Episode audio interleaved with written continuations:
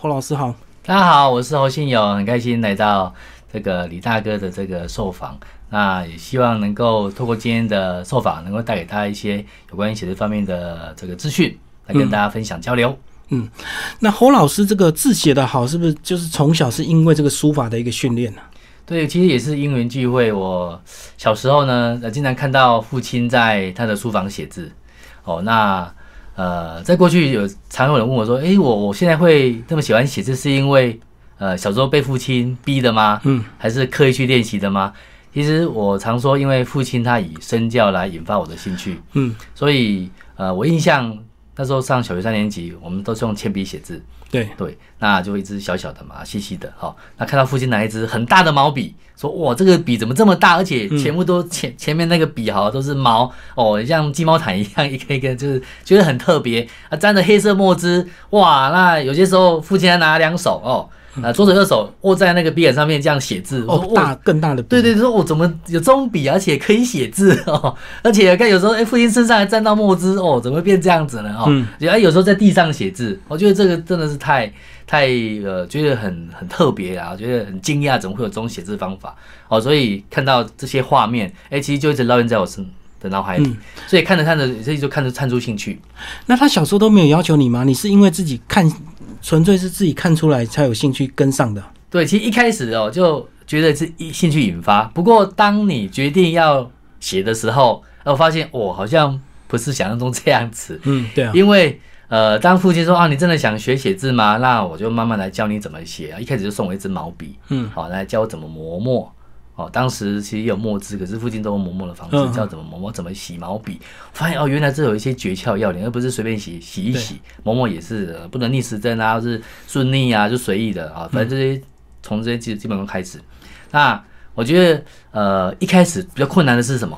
哎，如果有写宣纸就知道没有格子嘛。对，父亲叫我怎么折那个哦，自己折卷。折格子写。对，如果今天写两行字，那一行是六个字，六个字好了，要怎么折这个宣纸？嗯，我这个我其实我学学了一段时间呢，因为我觉得哦，这个有点困难哦。而且如果写两行、写三行，如果写今天写写七个字好了，写十二个字，嗯，哦，那如果这个作品有三十三十三个字好了，你要怎么去折这个纸？哦，我说要去计算，哦，这个要有些，这真的是基本功，嗯，哦，啊，其实这这个学历就会了啦，哦。那后来呢，哎，开始拿毛笔要写的时候，发现哦，真的好难。我一开始学欧体哦，九成公里全名这几个字学了一个多月，嗯，后来我真的想放弃。我爸说啊，你不是很喜欢写字吗？啊，其实也是很挣扎，因为我原来写毛笔字跟拿硬笔字是截然不同的笔，而且在运笔的时候，其实那个翘那个技巧也不一样，嗯，因为硬的跟软的这个施力啊，跟手部的运动回旋那是不同的用笔法，所以写毛笔其实是蛮花这个体力，对不对？对，而且。会满身是汗，如果不开，如果夏天不开冷气哦，好像冬天啊，如果像也要开一点那个电扇，不然你会发现写毛笔字会一直流汗。那写硬笔字，其实现在如果我我在写一些作品啊，很专注或者写字帖，哦，其实全神贯注当下，其实是会冒汗的。嗯嗯嗯，对我我如果小孩太太在旁边说，我怎么怎么你要开电扇？我说会会热哦，原来我在呃发功，对不对？就在运的，哎，在气在运，对，气在运哦，像真的会发功那种感觉。嗯嗯嗯，所以写字真的是呃可以，我常说，像为什么现在孩子哦，有的型比较缺乏专注力啊，或者是呃好动过动这一类的哦，所以现在有些家长为什么带孩子来写字？因为可以培养他的耐心，嗯，他提升专注力。他在写字当下能够一笔画勾勒，能够让他很细心的把这个笔画或者是空间配置好。所以你从小写书法，一直到当学生时代，那时候开始写所谓的圆珠笔或硬笔，你就开始发现真的会造成你这个写这个硬笔的字也会跟着好看，是不是？呃，写硬笔字的重点在于呃写这个书法，就是我们说的毛笔字的结构法。嗯，因为我们常看到毛笔字就是。笔画有粗细，对，哦，那这个硬笔字呃比较没有笔画的粗细的变化，哦，那呃写毛笔字我我印象很深刻，当时我父亲是跟我强调所谓的肩架结构九十二法，嗯嗯，啊，就是这个字应该怎么去把笔画配置起来，那完成一个呃正确的配置，让空间是和谐是协调的，哦，那我当时在写硬笔字，我就把过去写那个毛笔字的那个结构法运用在硬笔上面。所以你讲这个呃肩架构这个九十二法，是不是就包含我们这个中国字所有的笔画都在里面？是不是？对，这个我刚提到的尖架结构九十二法，是清朝这位书法家黄志远，嗯，哦，他自己在四十多年的书艺的体认，哦，那就把数以万计的汉字归纳为九十二大类。就是所谓的九十二种笔法，所以每一个字都可以用这九十二个结构拆出来，就对。对，几乎都可以套用在这里面。嗯，那如果把这十二九十二个笔法能够呃练习的很熟透的话，大概每个字大概都会写了，你就会其实也不一定是每个字都套用在九十二法，你会呃活用，会融会贯通，嗯嗯，会触类旁通的去应用在每一个字。然后老师从什么时候开始这个教学生？我从大概十二，我今教十二十快十三年了。嗯，哎，那我之前是在曾经在军中服役，嗯，我服役大概七年的时间哦。哦，那我会来教写字，是因为我刚提到从小跟父亲就是学毛笔字，后来从九十年开始学硬笔字。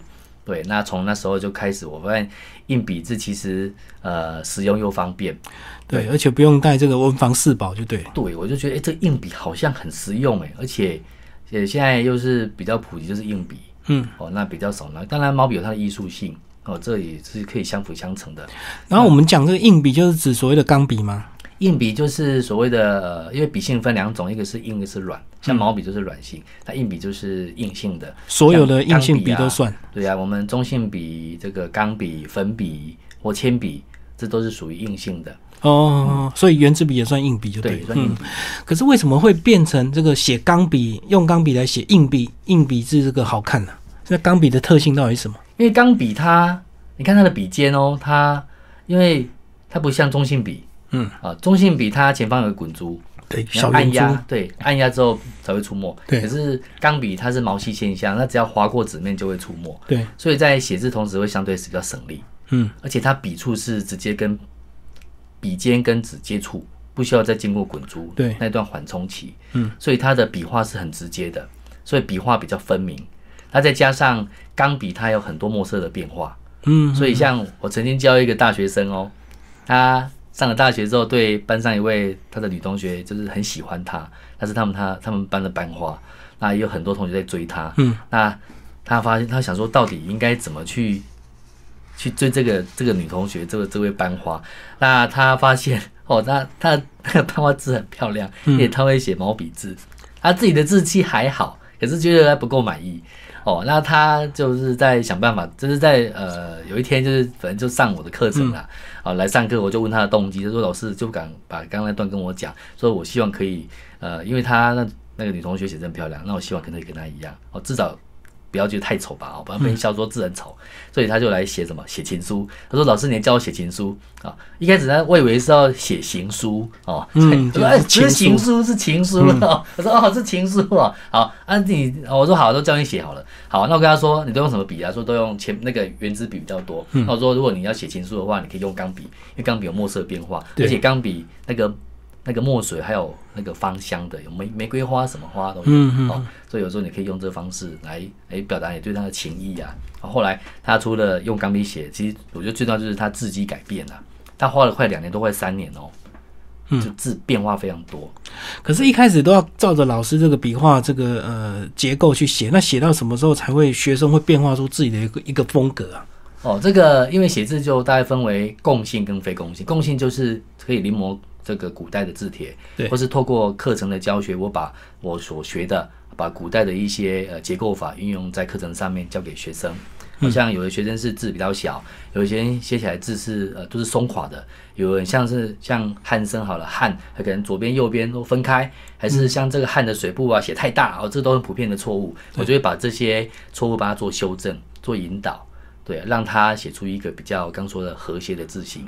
哦，所以不是照你所谓的这个呃，上课先发个习字帖，大家一笔一画，这照着练这样子。嗯，上课会以这个字帖为基础，那我在课程会拆解，就解析这个字它的呃配置，嗯，那它的常见错误，或是它的所谓主笔画，或是称为灵魂笔画，哦，就是写字的美感，都会把这些重点交给他们。那他们就透过这个笔记啊，再配合字帖。还有我在课程我觉得非常重要，就是改作业。哼，因为我从小写字就是有导师帮我改作业，就你的父亲嘛。，对，我觉得改作业是非常重要，所以我在课程有一半的时间是教学，有一半时间是改作业。他说：“哎、老师是怎么会花那么多时间改作业？我觉得改作业真的非常重要。像医生啊，如果你今天生病了去看你找医生，他开药给你吃，他像帮你把脉啊，或者帮你诊断，对我觉得这个很重要，诊断才能够看出你的问题。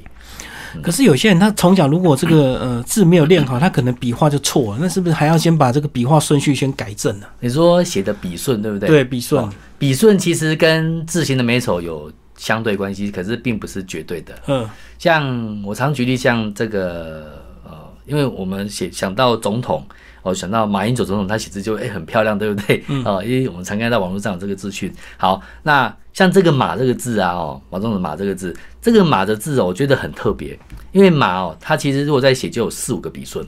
哦，一开始的起笔对哦马有人先写竖画，哦，就是左面边这一画，对，那有人先写上面横画，嗯，好，那如果先写上面横画之后，啊，第二画可以写竖，第三画可以怎么写？哎，可能有人会写第二笔横画，对，可是有些人会先写竖画，哦，第二个竖画，对，就是横竖竖横横横折钩，还有人写横竖横横竖横折钩，哎，那有人呢，呃，竖，刚说横先写，现在有竖了，竖横，好，再来可以写竖横横横折钩，那有竖横横竖，反正就四五种这个笔顺。嗯嗯，对我常举马这个字，因为马这笔顺很特别，所以那个笔顺跟字形美丑不是绝对是，我觉得是是相对的。嗯，对，那是笔顺是如果说呃用在书法上，是不是它就比较重要？是不是？那其用在硬笔就比较没有那么，其实都都一样重要都一样，都一样重要。嗯嗯，那重点在于只要不违反逻辑，哦，不会觉得这个笔画很夸张。像我在教学曾经一个，我之前常教小学生，他们写口怎么写？哦，如果我们印象口就是先写左边这一画，再横折下来，再把口缝起来，对，没。错，可是那小朋友怎么写？他一画完成，他就这样画。像画图一样。哦天哪！我那时候上课啊，我说我就请他们上来写嘛，哦，然后我就看到这位学生他这样写，我哎，我就差点傻眼，说哎，你怎么会这样写呢？他说没有，我都这样写啊。说我说这样写不是很快吗？嗯，他其实他很聪。明啊，对对，图像化，很像在画画一样。嗯嗯，对，那其实这这有时候应该，这如果画画是可以啊，那如果其实写字就有不同的那个这个方式技巧。嗯，那如果这个写到一个程度，呃，字字形还是会变化，对不对？就开始要可能有有些人想要写草一点，对不对？嗯，所以不是都是像我们所谓的像楷书这样的一个比较正统的一个写法，所以是不是呃那个进阶班也是可以随着个人？对，没错。像呃练字，我个人从楷书练，那我在教学也是会引导学生从楷书入门。好，那学了楷书，因为楷书笔画分明，那在辨识容易。啊，主要就是要先把架构对练习稳定。对对对，就像房子一样，先架构先好之后，我们再点缀像灯光啊，还有像装饰这一类的。好，那像呃楷书学院，我就会带行书。那行书就是把呃楷书的特性再做一个发挥。嗯，哦，像笔画连接，那笔画省略，那笔顺改变，那写字会有节奏感，或是用这个、我们常用的点。哦，这个对点画来取代很多笔画，这五大特点行书。嗯嗯，啊，所以能够啊把这楷书的结构运用在行书上，其实两个相辅相成写出来的字，其实还蛮丰富、蛮多元。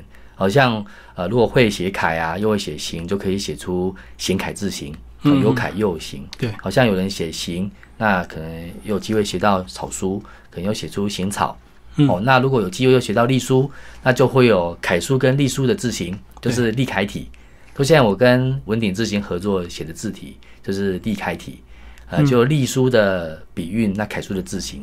嗯，所以当你有机会写到楷书、行书或是隶书的时候，你要写出更个人化的字形，就刚刚说的非共性。嗯所以老师，你这套书主要是就是还是以楷书为主，对不对？然后两本是要从基本功这个九十二法开始练嘛，在对开始写所谓写字的力量这一本。嗯，如果呃，如果读者买到这套书的话，就是可以从比较小本这一本，就是《每字基本功》。那这本基本功就是呃活用了这个尖调结构九十二法，那里面有九十二种笔法。好、那会有读者买到书的时候，打开书，呃，可能会有几个疑问。第一个就是，哎，我是不是应该从第一法练，那一直练练练练到第九十二？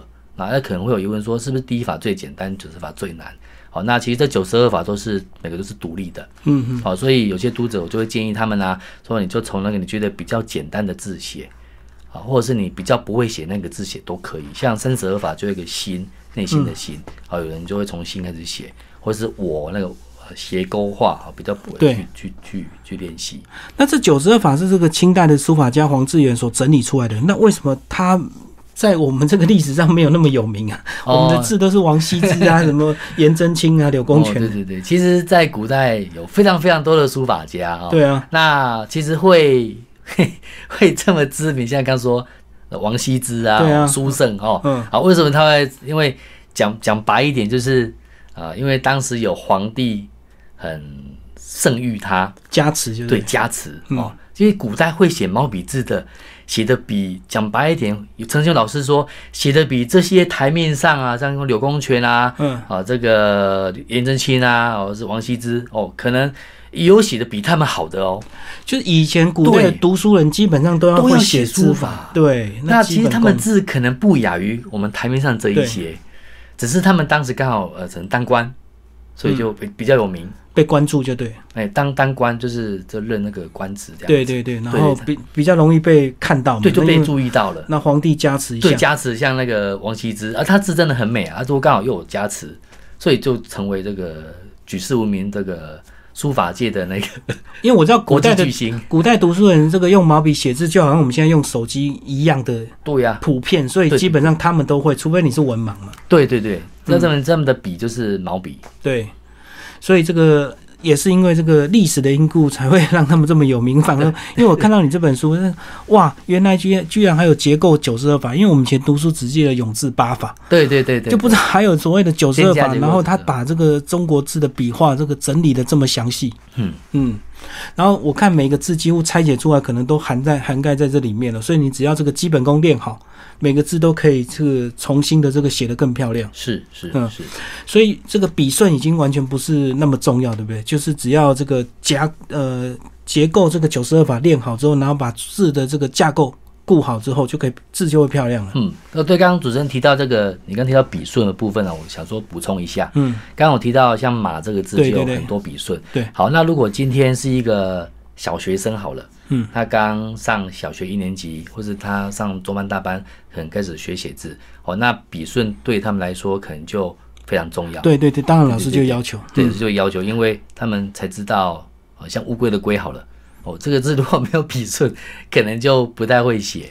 嗯，啊、如果对小学生来讲的话，握笔啊、坐姿，哦，还有笔顺，可能要呃正确的教他们写。嗯，啊，那如果像我教的普遍，就成人班的话，对我现在其实普遍大概七成八成都是成人，成人班应该来不及了吧？因为笔顺 字对顺序已经习真的欸惯了。因为成人的笔顺很多样哦。嗯哎，我请他们写字，有有的会有那个笔顺，有的会 有这个笔顺。嗯，哎、嗯像哎、我们讲那个那个册好了哦，那个书册的册，嗯，好、像册我们是外面整个包起来，里面写两个竖画，对不对？对对，那在比较呃年长的长辈，哦，他们就是会分开，嗯，这边写一个，这边写一个，哦啊，再写一个横画。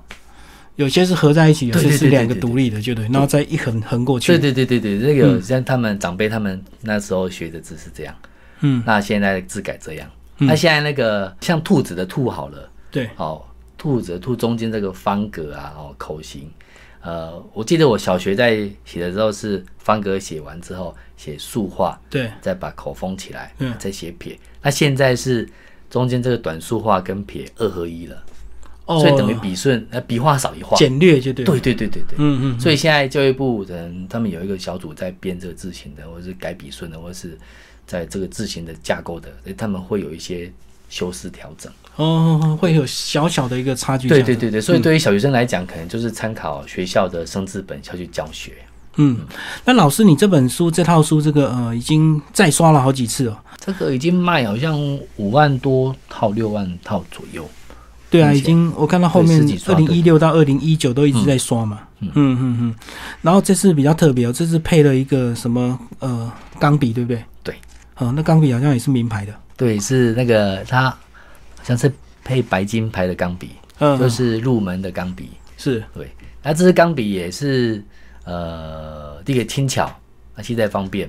对，那它好像有附赠两根那个墨水管。对对对，而且摔了不会不会心痛，因为如果传统钢笔这摔下去你就心很痛。哦，对对对，对对对。嗯嗯，哦，曾经有一个学生说：“老师，我这是万宝龙的，哦，那个不小心摔到，那修理也不好修理，好像哦，那也不便宜啊。”对对对，对啊，所以我建议，如果大家写字的部分啊，如果你真的呃不晓得怎么挑笔，因为其实笔笔对于一个练字者来说非常重要。就像我们今天呢、如果要去买一双鞋子好了，但普遍都会去试穿。对现在网络上呢很方便，网网购，可是普遍啊，都都是会去试穿比较多。嗯嗯，那我觉得手上握着这一支笔跟脚上穿的鞋子，其实那个感觉很像。哦，还是要试。对，我觉得还是要试会比较好。对，尤其是钢笔，那钢笔有时候这个配重不太一样，有时候这个笔头比较重，有时候笔尾比较重，对不对？对所以那写起来感觉不一样。对啊，像我曾经遇过学生手很大哦，哎，他去买一支很短的钢笔，嗯，很轻的钢笔。我说，他说老师，我觉得在写字好像都比较不稳哦。因为笔太小我。说啊，这比较太小啦，你手这么大，就 是买那个短的笔，而且很轻。对，哦，那有的手很小的，哎，就比方那个很重的嘛，它是笔杆很粗的，哦，这个就不太适合。那呃，现在钢笔也很多样啊、哦，也从三十多块、五十块就有了，那也有上万块的。那我觉得有机会的话，你就可以去钢笔店去试写看看，嗯，好、有些握感啊、触感，因为那个日系跟欧系的触感又不一样。对，对，那如果是呃呃又有分粗细，像我们中性笔又有分零点三八、零点五、零点七，哦，笔头。对笔头，那笔型，啊钢笔也有分粗细，所以都可以去写写写看。像你是如果练字，我可能会建议你用比较粗的。那我觉得是出那个出墨比较多的，就对量对对对对比较大的。，出墨量比较多的，嗯嗯笔尖比较粗的，哦，那个在写的时候，像写撇捺，哦，在运行过程会运笔比较明显，就对。对对对啊，如果比较秀气的笔，就比较没有办法画写的那么明显，这样。对对。嗯嗯嗯，像笔画呃笔尖比较细，就可以想写小字，或者是工作生活上做笔记用。嗯嗯嗯。那像老师啊，你这个呃网络上教课也蛮多了，有这个亲自上课的，也有这个网络班、云端班，然后也有这个函授班。对哇，这这这这有什么差别？好，我现在呢比较就是两部分，刚刚昨天讲的啊有网络跟实体的。嗯，那实体目前就在北部，就是在师大，还有清大，再是天地人学堂，嗯比如就是三大的据点，就开这个面授班。好，那也有开刚提到肩胛结构走十二法，那也有开签名班。嗯，那现在网络上就是有签名班，就练签名就。练就是练自己的名字签名的，，嗯我好像艺人都很会签名，就是都有专人指导过 也。都是设计过的。嗯嗯，好，再来刚说云端函授也都是。对，那因为现在时间上分配比较不出来，所以我的那个云端班就先暂停，就以签名班为主。嗯那函授就是每个两个礼拜就交一次作业，那我没批之后再 email 回给学生。嗯像这个方式就不限于空间时间，所以有国外的学生，像美国啊、香港或是英国学生都可以一起来，海内外都可以参加。哦就透过 mail 这样子，你寄作业，然后他写一写交回来，那你再帮他改一改，再寄回去。对对对。嗯哼，这样会进步，会跟这个亲亲自教课，你觉得这个进步的程度会怎么样？哦，当然，如果是能够面对面啊，比较快对不对一定是效果会是最佳的。嗯，对，那如果是刚说 email 啊，这个距离的方式，就是线上的方式，就是必须透过改作业。嗯，所以有时候写一张作业写完哦，A 四一张写完，那我在上面哦这个点评啊，想说啊这个太短，这太长，还是空间小一点，空间大一点，我这个写的密密麻麻，就非常就像在做笔记一样哦，他们写的黑色字，那我在旁边蓝色、红色、绿色三个颜色注记，我看到哇，整个注记非常多，嗯，就是我会尽可能让学生看得懂我在改什么作业，哪一个应该修正的。就用你用不同颜色的笔。对，嗯，其实那个花的时间会比面授还要多。对，嗯嗯。那其实网络上你个人也 PO 了很多影片，对不对？就是你写字的这个过程都给大家看，所以其实呃，透过看影片，这样是不是也是个学习的一个方式？对看影片也是慢慢看可以嗯，对，看影片也是可以一个，就是这边就是单向的，对就看了之后写写看。哦，嗯那如果呃，因为有些学生他们一开始都是买我的字帖，对，买字帖学学看，那写写看，那如果觉得进步有限，他可能就会来找我来指导他们写字，就来上课。嗯，对，所以有的看影片也可以，我会看字帖练习也可以。那如果想要再精进的话，可以再找老师来指导他们。像我的学生有的写字已经很好了，他他还要学写的已经很好。我曾经遇过学生写的，哇，你写的很好哎！我最近遇到一个师大学生，他也写的很好。我说，哇，你写字这么漂亮，怎么来上课？他说，老师，我觉得哪些字还写不好，或是哪些笔画还写不好。哦，他可能有些特定字还不太会写，对对对那一般的字已经都很漂亮。我多就是大概八成啊、七成都很漂亮。对，因为中中国字太多了，有些字真的是笔画多，实在是有时候结构很难的。对，所以有些人觉得，哎、笔画多的很难写，那有的人会觉得笔画少的很难写。嗯，所以这个像如果像汉生，我生的笔画就比较多，对，那是汉的笔画都比较少。哦，那像生的结构上面这四个部件怎么组合？它配上底下这耳朵的耳，怎么让空间看起来不会写起来很胖？因为生这个字很容易写，看起来就很虚胖，因为它字本来笔画就多，对所以很容易写成胖的字形。可是胖的字形就怕变成虚胖，嗯，那嗯看起来就肥肥肿肿的不好看。对，对，那怎么让这个字形让它空间紧凑紧密？就字感觉被压到，就对，对对变胖胖短短的。对对，会变形。嗯，最后老师讲一下，为什么你书名会取这个写字的力量？字写得好，呃就会有一些让人家产生一些力量嘛，或者是这在你在职场上或人际关系上是会是有帮助的这样子。其实我会取这个书名是源自于我小时候，嗯，因为我在出这本书的时候，我一直在想这书名哦，到底应该怎么去让命名。哦对，那我一直在回想我这个从一路走来，从小时候跟着父亲学毛笔字到现在，哎，后来就是专注于这个硬笔书法的教学跟出版字帖。嗯，那我常说我在父亲的书房找到我一生的宝藏。嗯，对，那呃，这宝藏是父亲他亲自传授给我的。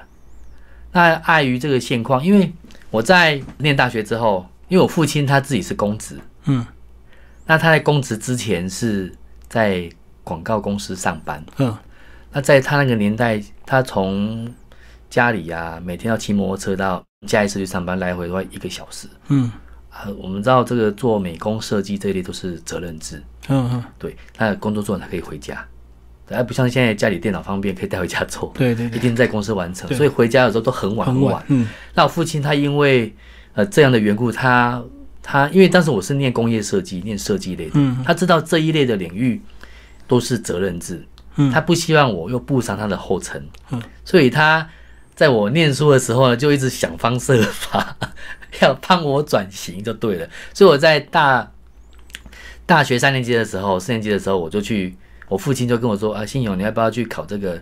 呃，因为那时候国防部有一个职职军官的报名，嗯嗯好，那就就要不去考考看，希望我可以跟他一样是呃去就是从事公职这方面军职的工作。后来我就听话照做，嗯，我就真的去考这个职军官。后来我就要我一个同学去考，哎，后来我们两个都考上了。是 哦，原来我说哦，你怎么这么这么妙啊？怎么？因为也有准备啊，因为这里考好几科。嗯，好、那我就真的去考试，后来真的考上了。那时候很犹豫，很挣扎。嗯哦啊，我我父亲就一直鼓励我说啊，那个可以那时候可以选择那个县市啊，选择军种。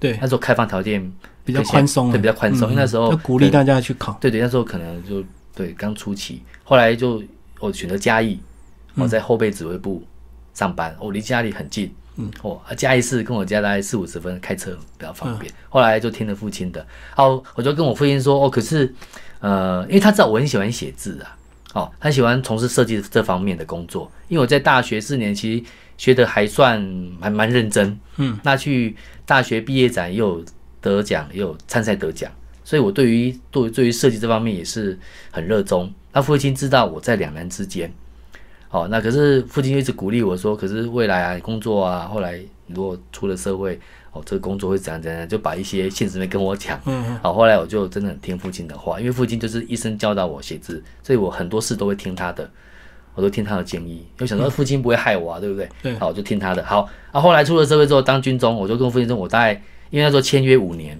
嗯，哦，那我就跟他说，那我签我做五年就不做了、哦，因为那时候还没进去军中哦。嗯，哦，我说我说不做了哦，我就答应他。那我之后呃有机会再从事设计哦。那其实在这五年当中，我都有略略在设这个策略设计这个。可是你字写的漂亮，在军中应该很吃香啊，对不对？哎，那时候其实 发挥的空间有限。对啊，就是写字还还可以啊，也没有被发现什么。对啊，有时候写公文这个字好看跟漂亮是长官一看就差很多。对对，也这个写字还可以，签名还可以。嗯，对，就印象还可以这样子。啊，后来就是在五年当中啊，哦，后来我又多签了两年。对，好，就七年退。对，就七年退。那时候其实长官很赏识我，所以我在我同才这个同事里面，就是同期里面，我大概是前三个升中尉，比较快一些对，很快。他又是前三个升上尉，嗯，所以我是官运还蛮顺的。那当然自己也要努力，就是那时候我很苦干实干啊。我父亲说，哎，因为给人家工作做好怎么讲？虽然这离家里很近的，比如说哎，快就回家哦，我这样准备好班，这样不好。而且从从小学书法，那个耐心也比较哎，对别人更那个，对，就能够我就比较稳定，对对，比较耐心哦，能够接受一些磨练这样子。长官交代，呃，的使命必达哦。那时候其实我很。做尽忠职守在工作上面，嗯，不然那个那时候这也就是到升迁也都是要靠积分那一些，对。那后来其实很顺，那我父亲说啊，你既然这么顺，你就多当一两两年。我就真的也听父亲的话。那时候在那个，我记得那时候的职位还不会压力非常大，就已经快升三位了，哎，觉得还可以哦，是，哎，就哎，我自己升三位不错，哎，哦，就是还就是成就感。好，所以要多签两年。嗯，好，后来就跟父亲说，哦，好，两年就差不多了，我就到时候承诺五年就好了。后来呢，哦，就在各种环境条件之下多了两年，好，我就决定我跟我父亲说，我七年就好了。嗯，对，好，父亲那时候，父亲那时候，啊，你就已经当七年了，就你快一半了，哎，就是我那时候二十年终身终身俸，对对，那时候这样想。我说，我那时候真的很犹豫，其实那时候跟父亲有一些 不太愉快。就就你想退，他希望你继续，对不对？对，那时候就，哎，你就好好的啊，你又升三位，现在三位那时候三位不好升，现在可能又更难升了。嗯，我那时候三位不好升，那时候挤破头在升上，我们那单位才升一两个而已。哦，啊，我父亲说，哦，你想你已经这么认真，啊，投入时间在这里了，你怎么不再继续？后来真的跟父亲有一些小小的不愉快。嗯，那我印象很深刻，因为退伍证明书要给家长签名。哦，他不签你就不能退。对，嗯。那前那段时间就因为提早，我记得退伍好像提早三个月还是半年要写申请书嘛，要先报就对，先报，我记得是三个月，我不太记得了。啊，那时候前几个月就跟父亲一直在谈，在谈，反正就很不愉快啊。啊，那时候我我也没没什么很稳定的工作，我不是说我今天找到工作了，我就准备赶快转行了，对，没有。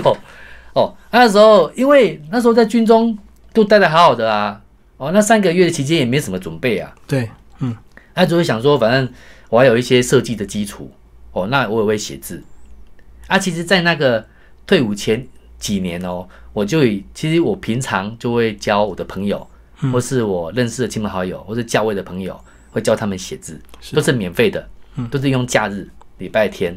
就义务教的，对，义务就教一两个小时，教小教会的小朋友。我觉得哎，这很有趣，所以我当时其实内心是有一些自信的。啊有一些小小的成就感在教写字这方面，嗯嗯，他有的就会送我东西呀，送我，反正就呃不好意思让我无偿这样子做，我觉得很有成就感哎，可是那是小小成就感，而不像哦这个军中会有收入，我这么稳定，嗯，而且军中都还要是听命办事嘛，对对对对对，就做，没有自己的想法，对对对，所以那时候教学，哎，好像我那时候就一内心有一个想法是，哎，好像可以透过教学来赚钱。可是又很挣扎，因为军中上位收入会比较好。对，那写字教学一个月要从头开始，从你真的从头开始。哦，所以那时候很挣扎。啊。我又希望说能够把我自己想做的事去去完成自己想做的事。啊，可是又碍于现实面，做设计又是责任制，我可能可能会很超，说不定比军中还超也不一定。对，可能就在外面自由啦，啊可是收入可能不高，嗯，那那个工作的那个内容可能也很那个，可能又我接触的层面又更广吧，嗯。啊，军中反而就比较单纯，对啊，对，所以那时候很两难，我父亲就跟我分析很多，哦，那时候就是反正就是希望能够哦在外面闯闯，会这样想，好哦，就真的这样做决定。而父亲当时在签名的时候，我印象很深刻哦，我把那个证那个申请单拿给他的时候，退伍申请，对。我爸就我就拿给他，他就看了一下，他也没说什么，他就签名，嗯，我就拿走了。他有可能已经死心了，我、那个时候就很像整个画面是凝结的，冰冻的冰，冻。因为他已经不想跟你讲。对，因为在那期间已经讲很多了，对对对，已经挽不回嘛。对，挽不回了，嗯，就很像分手了这样，没办法挽回了啊，所以就我那时候也就是很执意要这样做。嗯然后就十三年到现在，你现在回头看你之前的字跟现在的字，你觉得有有改变吗？变化很大。嗯，是越来越漂亮，还是越来越沉稳？呃，对，刚刚主主持人讲的没错，其实变漂亮是变漂亮比较快，嗯。那变得比较自然，变得比较沉稳，哎，真的要有时间淬炼。嗯嗯。对，那呃，刚提到啊，就是我父亲在，我那时候跟我父亲讲一件事情，说，哎，我以后想去教写字，但他他问我说，那你要你军中不做，你要做什么？我就这样问，哦，然后说我要教写字，说啊，你要教写字，那是你能赚多少钱这样子？哦对啊，而且你看教书法都活不了，你还教 对啊、我爸说搞艺术的都会饿死、嗯哦，他跟我讲这一句，我印象很深刻哦。搞艺术都会饿死啊、哦，真的，一开始真的快饿死，一个月三千五千的收入嗯嗯，哦，很那时候。大家还不觉得写字漂亮很重要，对啊，那时候因为我做也不是刚发人，展，对我我做的也不是电商或是什么呃这些工作，是已经夕阳产业的写字。嗯现在哪有人要写字啊？现在都把打字，手机方便。对，哦，我爸说你怎么去做那个冷门的产业，对不对？已经是夕阳的产业，你还去做那个，那个根本没有要做。嗯，好，那我其实很真的很执意啊。我觉得是当初哦这样一路走来，我那时候自己去印传单啊，找自己去贴啊，对自己发传单哦，我去学校门口发传单，那哦，找大学生就发传单，跟那个补习班那个发传单一样，学校也一样发传单，嗯花了三个月来五个。嗯哦，我说这个工作真的怎么这么冷门？啊，又花了投入一些资金，因为刚好退休有一些退伍金，就一直放在这上面。嗯。就印传单，然后后来要印字帖，嗯，哦，我就我爸说，哈，你要做你要自己做的字帖，我就印一本字帖，对，那字帖不能印五本，我就印五百本，哦量要大，嗯，要不然人家不印。印刷，厂不印，对啊，所以我就投入一些钱在上面，哦，那就最主要是用在教学上面，反正就投入一些成本，那觉得很辛苦就每每天带学校发传单，那学生才三个五个。那那三个五个有没有经过多久才开始这个进步很大，然后开始口耳相传？后来是因为有一个学生哦，他妈妈是学校老师，后来我才知道。哦，那我其实我现在回想起来也很好奇，为什么那个妈妈会相信我？因为那时候我试试看吧。对对对，那时候我就刚出道哦，嗯嗯嗯，那也接触到一段时间啊，那时候都是一对一教，就是没有赚钱啊，就是刚说的交给亲朋好友教而已。对，那后来真的赚钱哦，其实哎，那个心里会想说，我又把人家教好哦，那不可以这样误人子弟。嗯哦，那时候就很认真教学。哦我觉得是那个妈妈看到我的教学，她帮你宣传，对，她就她就跟我讲一句话，她有哦，她有介绍她的那个那个她她的同学来，嗯哦，同事的小孩，对对，那后来她跟我她跟我讲一句说，哎，老师你要不要去社区大学去问问看？嗯，因为他他知道我自己招生招的很辛苦，嗯。那那招的学生才三个五个，有时候学生又请假或者遇到考试或什么，才一个哦，对，就不来了。一对一，嗯。一对一也教。对，啊后来那妈妈跟我说，呃去社大，我就真的去社大投件，所以嘉义市社大也是我开大班的一个起步。嗯哼，对，那时候去社大也是，呃，招生九个。嗯，至少比一开始三个五个好。对对对对，所以就从九个开始，那、后来九个之后就到二十一个，三十三个，后来就开两班，就越来越多，越来越多。而且救生通常都会一直学下去，对不对？对，续学率还蛮高的，嗯嗯，大概有六成七成。因为我知道有些社大他上到最后可能都是来这个当做生活休闲，对，很多交都是交朋友。对啊，上课就加减学啊，反正就是，也许他已经写的很好，但是他就是当做生活乐趣这样子。对对嗯嗯嗯，所以这样子一路到现在，对，一路就从社大，后来呢，我想说，哎，社大之外，那有没有机会到台北开课？嗯所以我就自己跟台北的一个工作室联络，开了一个，也是我那时候很，我真的想象，我现在没办法这样做了。我当时是两周上来一次台北，就很拼，就对了。就礼拜天，嗯，那一天教几班？教三班。我就密集，我从下午，我记得是一点，哎一点半还是两点，忘记了，哎一个半小时，两点到三点半一班，一个半小时一班，再来三点半四点，一班。四点上到五点半一班，嗯，在四点半在五点都接着上下一班三班。嗯那做完之后又回搭高高铁又回嘉义，嗯，做一天三班，嗯，他教五六十个学生。啊，现在为什么没有？因为现在体力 后来后来说哦，我我现在真的没办法这样做了。以前 我现在高铁拼就对，对，以前还几年前可以，现在比较没办法。后来呢，呃，这个学生也其实都大家都其实都也是口口相传会带学生来哦，嗯，来就职招生，那时候都自己招生，自己宣传自己招生，什么都自己校长兼撞中，什么都自己来。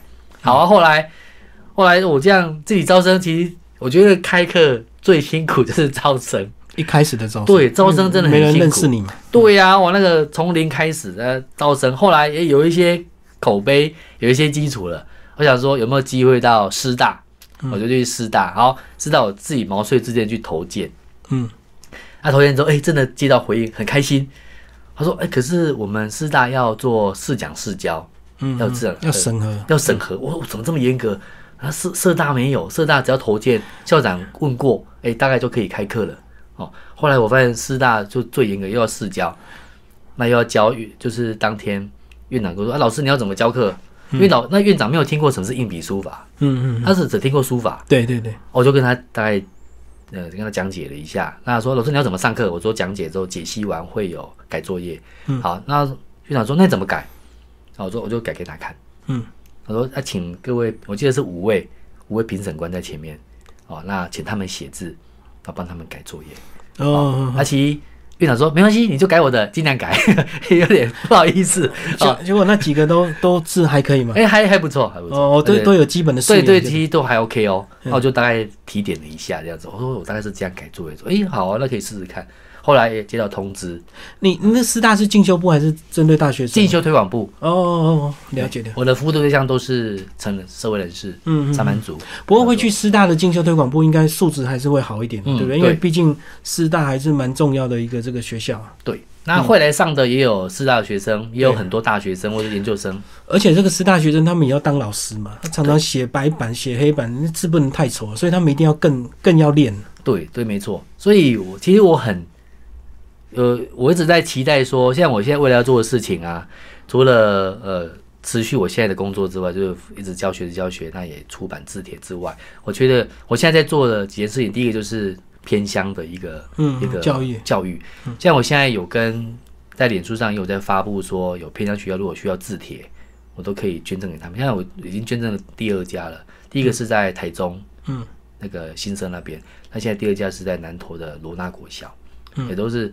那给他们自己之后，我都会义务性的去讲一堂演讲，嗯，像十一月初已经定了罗纳国小去教这个呃演讲的部分，嗯。嗯所以我因为那边资源真的很缺乏，不像像其实我会觉得说，在我们大台北地区啊，或者是的都会区，其实资源太丰富，嗯，好、反而我觉得哎、这个写字好像没有，当然可能有更重要的课程要去上啊，哦，那我觉得这个写字其实是最基础的，我觉得写字是一个当学生的基本职能，嗯，就是你今天上了学校上小一，哎、其实写字是最基本的一个工作，对，就像呃，我们今天如果来工来上班好了，我可能电脑是最基础的，嗯。哦，要会打字，我会 Excel 会 Word 这一些 PowerPoint 最基本。那其实对一个学生来讲，其实写字也是他的基本功。嗯，对。那好，打字好了，哦打字会有打字的方法技巧啊，PowerPoint 会有做 PowerPoint 的技巧方法。好，其实写字当然也有它的技巧方法，但是写字都不要写太丑，对不对？对，至少呃不要不是说很美，至少要美，这工整。对，好，那又呃延伸到所谓的老师好了，学校老师哦，其实现在其实很多团体在辅导学校老师在写硬笔字啊，我觉得这个也是非常好的一件事情。好，可是其实我在教学也遇到许多学校老师，他们其实好像没有这方面的资源，所以他们来上我的课。啊，因为他们在呃联络簿上要写一些给老师的、给学生的话或者给家长的话，都要写到字。对，对，所以而且他们写板书也都要写到字。嗯。哦，所以有时候我觉得这个是比较缺乏。那刚刚提到，呃，反而是偏乡，他们很想去学这个。嗯。哦，那我现在就是有收到很多刚提到的两间学校，那希望可以，我未来会着重在这个偏乡的部分，更多人，更多人让捐赠字帖，那也我自己无偿的去这个讲课，嗯，让他们对于写字会有有一些概念，会有一些基础，嗯，对。然后这个侯老师也有用粉钻呢，那你是呃用用了这个 FB 粉钻之后，才让这个更多人知道你吗？就是因为你粉钻也常常 PO 自己的一个作品嘛。嗯，对，我的粉丝页叫做侯信勇一横写字的力量。对，啊，这个刚好配合我的书啊，就是呃把这个书名放在后面，还有前面配我的名字。对，那在这个粉丝页里面呢，大概每天都会有一则贴文，就是呃除了我自己的作品之外，我会邀请一些呃我的书友来分享他们的作品。嗯，因为有些书友他们其实很爱写字，对，哦，那他们也希望透过里面的字句，能够带给人一些温馨的感觉，或是鼓励的话，金玉良言就对，金玉良言可以给一些呃需要帮助的人，能够带给他们一些刚提到一些帮助。像我印象很深刻哦，因为我在我在脸书有一个社团叫做猴塞的，这都是我的学生里面。好，那这里面呢，呃，这个也配合我的粉丝页了哦，对，这个。社团里面每天都有学员出作业，每天十点，我会安排一组同学在一个月里面轮流出作业。嗯嗯。好，那有一个同学跟我讲说：“老师，我觉得这个帮助很大。”其实我一开始觉得就无心插柳，因为同学跟我讲啊，让学生可以分享作业很好。啊，有一天他跟我讲说：“老师，我觉得这很好，为什么？因为他他是在日商公司上班，嗯，那其实压力也蛮大的。他是业务组的一个组长。哦，他说他每天上班的第一件事情就是进来吃早餐之后，他做什么事？他会抄写那个。”那个前一天晚上就刚说四点出的作业，嗯，就跟写，哎，前一天晚上写什么字句，哦，写什么字句，好，那他写完之后呢，哎，就会一样就拍照上传到那个社团里面，嗯嗯，好，那后来他就延伸做一件事情哦，他就说啊，那我应该来带头做一件事情，在他的组员里面，他就会先找今天的一个字句，就激励他组员的一句话，嗯嗯，他们业务团队，那他会先写完，手写，上传在他们的。赖人群组里面，他请他们组员一起来写。哦，他自己先写写写这个字，然后大家都用他的笔来写，就对。对，用他的这写的字来跟写。嗯，好，他发现呃，上班前呢，静下来写字，这件很很好的事，因为有时候呢，心里急一慌，哦，可能没办法定心做其他的，做好选择，所以他希望通过写字把心把心静下来，就跟那个呃，每次干嘛我们一定要有个仪式，就对，对对对，写字就对他的是个仪式啊，对，一天的开始，对，心静下来，嗯，那再开始工作，嗯嗯嗯，他发现这个效果非常非常好，而且当你开始写之后，你就会更关注那些金玉良言，那无形中就会内化影响自己，没错没错，你就是会常常看到一些正面的字句，因为那些字也不可能有什么负面的，对对对对，嗯嗯，所以有些人会抄圣经啊，有些人会抄心经啊，哦，对，他们说，哎。抄这个字句可以改变修为，改变个性，嗯，让心静下来。呃，觉得这个对于写字，第一个啊，因为写字是心手相连，对对，心手相连的过程会慢慢潜移默化，耳濡目染，嗯，改变自己。然后，所以你自己应该改变最大，对不对？因为你教这么多年，然后又教学相长这样，所以我刚才说，哎，你的字应该会还是有变化，对不对？对，会会越写越沉稳、内敛，对内敛。嗯哼，还会比较比较耐看，哎，可能人也是这样，会比较耐看。好，今天非常谢谢我们的这个呃老师啊侯信勇为大家介绍写字的力量，以及这个呃习字帖是美字基本功。然后这本这套书呢是远流出版社。好，谢谢老师。好，谢谢。